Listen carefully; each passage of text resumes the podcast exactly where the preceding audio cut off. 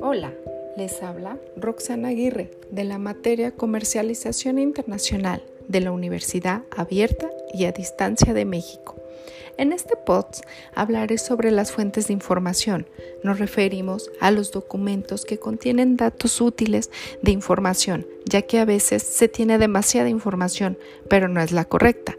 Esta es necesaria para que los encargados de mercadotecnia internacional puedan implementar estrategias. Entrando de lleno al tema, hablaremos de un caso práctico. Hecho en México, Mezcal Amores. Las fuentes de información interna podemos mencionar la que nos brinda el departamento de producción, que es el destilado más puro, ya que su proceso de producción no se agregan químicos, llevando su fermentación de forma natural, sin agentes externos, solamente lo que la naturaleza y los alrededores locales ofrecen.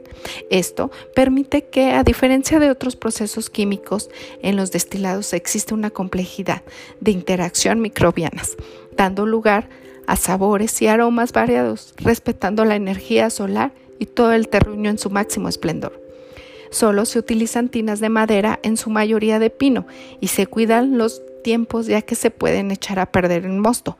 Todo el proceso de producción para que sea orgánica, natural y artesanal, por lo que se considera que es un destilado más puro y menos nocivo para el consumo ya que es 100% natural, con aroma, uff, exquisito con una presentación en botella de vidrio de 700 mililitros, con etiquetado sencillo pero a la vez elegante.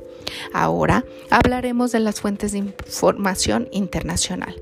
Mezcal Amores, con presencia en México, América Latina, Estados Unidos, Puerto Rico, Europa y actualmente la marca se posiciona en Asia en Hong Kong.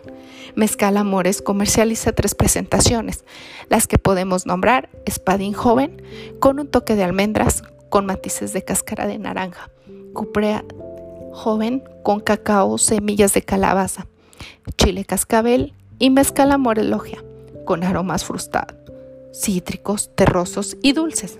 Por otra parte, tienen una ventaja en el país asiático. Tienen la creencia que el mezcal tiene matices afrodisíacas y lo consumen mucho en las parejas jóvenes. México y Hong Kong cuentan ya con múltiples acuerdos comerciales libres de aranceles, que esto ha facilitado a Mezcal Amores y otras empresas incursionar en el mercado. Un dato muy interesante. En el 2019, México rompió récord en sus exportaciones de mezcal en el primer semestre del 2019 al sumar 32.2 millones de dólares. ¿Qué les parece? Espectacular, ¿no? Es hora de consumir productos mexicanos y estar orgullosos de que se comercializan en muchos países. Es todo de mi parte. Espero les haya gustado. Nos vemos pronto.